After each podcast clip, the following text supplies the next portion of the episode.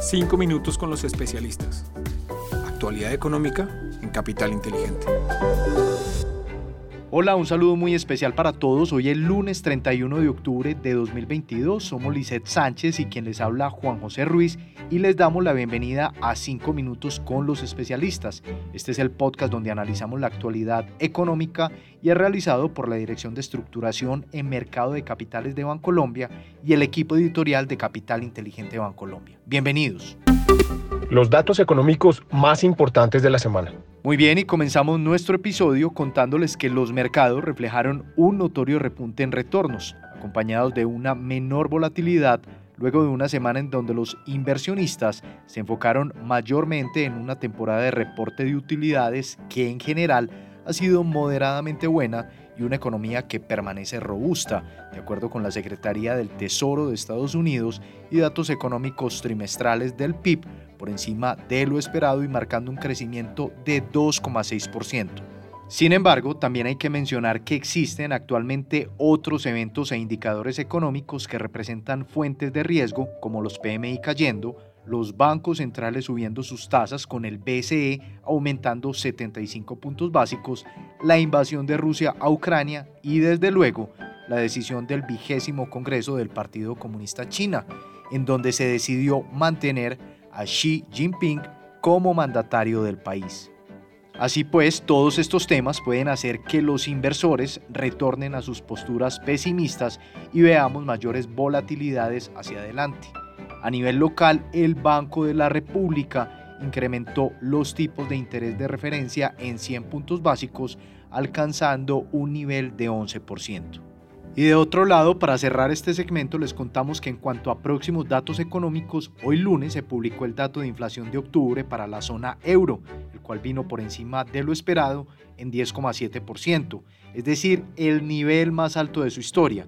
Asimismo, el miércoles se anunciará la decisión de tipos de interés de la Reserva Federal de Estados Unidos y el viernes la tasa de desempleo de octubre para ese país. Desempeño de los mercados internacionales. En el contexto internacional, el dólar medido a través del índice DXY, el cual mide su comportamiento frente a las principales divisas del mundo, disminuyó en la última semana en menos 1,1% hasta los 110,8 puntos. Esta disminución fue provocada principalmente por una revaluación del euro de 1,04% hasta llegar a los 0,99 dólares por euro y una revaluación de la libra de 2,79% hasta llegar a los 1, 16 dólares por libra. En la renta variable internacional, los principales índices accionarios reportaron ganancias en general, con los mercados desarrollados liderando. En Estados Unidos, el índice Dow Jones terminó la semana en 5,7%, el Standard Poor's 500 en 3,9% y los retornos de Nasdaq fueron de 2,2%, mientras que en Europa y Japón los índices Eurostock 50 y Nikkei reflejaron retornos por los lados de 2 2,3% a 2,5%. Por su parte, los principales afectados fueron algunos países de mercados emergentes como el Ibovespa de Brasil y el Hansen de Hong Kong con pérdidas de menos 4,5% y menos 3,2%. En la renta fija internacional, los tesoros de 10 años se ubicaron en 4,01%. Esto es una variación de 20 puntos básicos frente a la semana anterior. Desempeño de los mercados en Colombia. En el contexto local, les contamos que el dólar frente al peso presentó un comportamiento bajista durante la semana pasada y terminó con un valor de cierre de 4.835 pesos por dólar, es decir, 1,69% inferior al cierre del viernes anterior, el viernes 21 de octubre.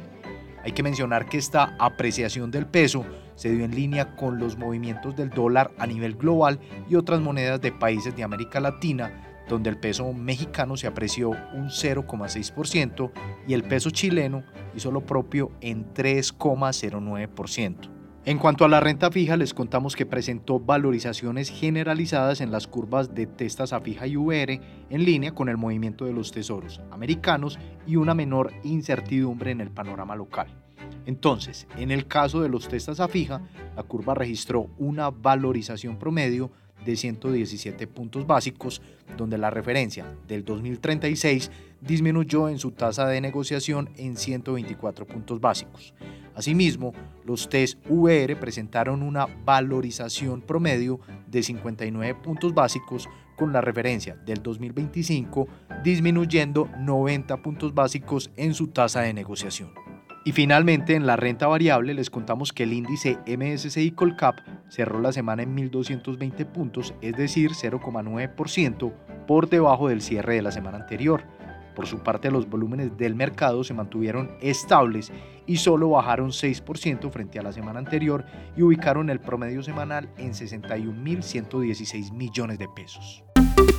Oportunidades de inversión para esta semana. Para finalizar este episodio les contamos que en la renta fija internacional mantenemos una perspectiva neutral en el activo.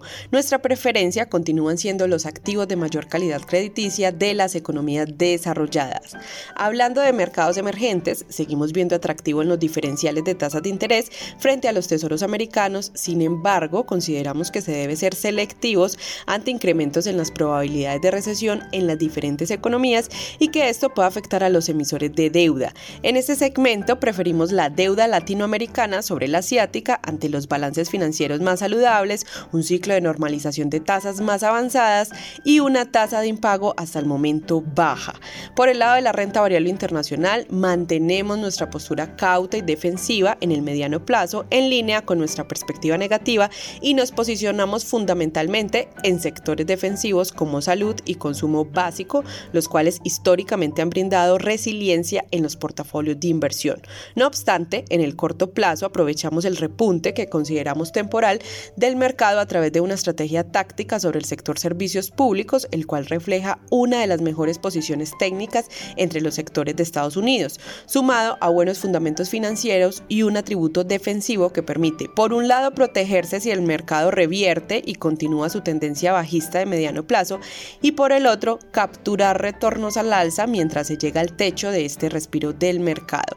A nivel local, continuamos con una perspectiva neutral sobre los activos de deuda local, seguimos viendo atractivo en los niveles de tasas de interés tanto en términos nominales como reales, sin embargo, podrían haber más sorpresas en materia de inflación y política monetaria, por lo cual consideramos prudente la indexación a IPC y tasa flotante. En cuanto al dólar, con respecto al peso, esperamos que se cotice entre los 4.720 pesos a los 5.030 pesos durante esta semana, con jornadas con una volatilidad. Y por último, en las acciones locales, mantenemos una expectativa negativa en el índice en medio de un entorno de pocos catalizadores para el mercado. Así las cosas, no descartamos correcciones adicionales. Consideramos que la próxima semana estará marcada en gran medida por los datos económicos internacionales. Así terminamos nuestro resumen semanal. Recuerden que estuvimos con ustedes Lizeth Sánchez y quien les habla Juan José Ruiz y los esperamos la próxima semana en un nuevo episodio de Los 5 Minutos con los especialistas. Un feliz resto de semana para todos.